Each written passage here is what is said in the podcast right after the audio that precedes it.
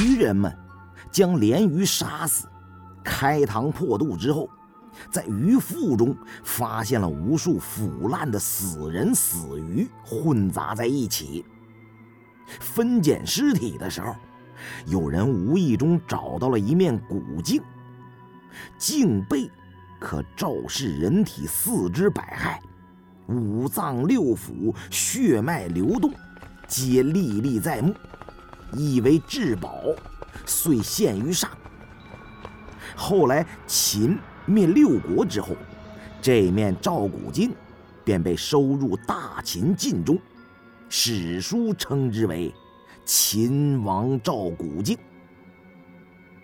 在古代中国，有一种传统观念根深蒂固。这种观念便是邪不胜正。以前常有人用工匠的墨斗、墨线之物刻制僵尸，倒并非是墨斗和墨线的墨能驱邪，而是这些器物是木匠打造物品时用以取其基准的道具，古谚称为“墨线沉成”。不可欺之以驱之，便是此理。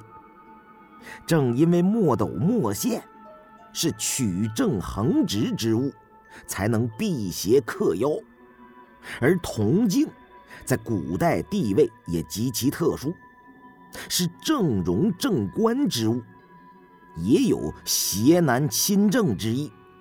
所以各地有妖异之象，皇帝。便往往要请出古镜，镇妖压邪，以免产生天下大乱的不祥之兆。秦始皇南巡，遇海中浮出一具高大威武的男子尸体，其尸肉坚似铁，长须飘动，被认为是上古僵尸。于是发动刑徒凿山作藏。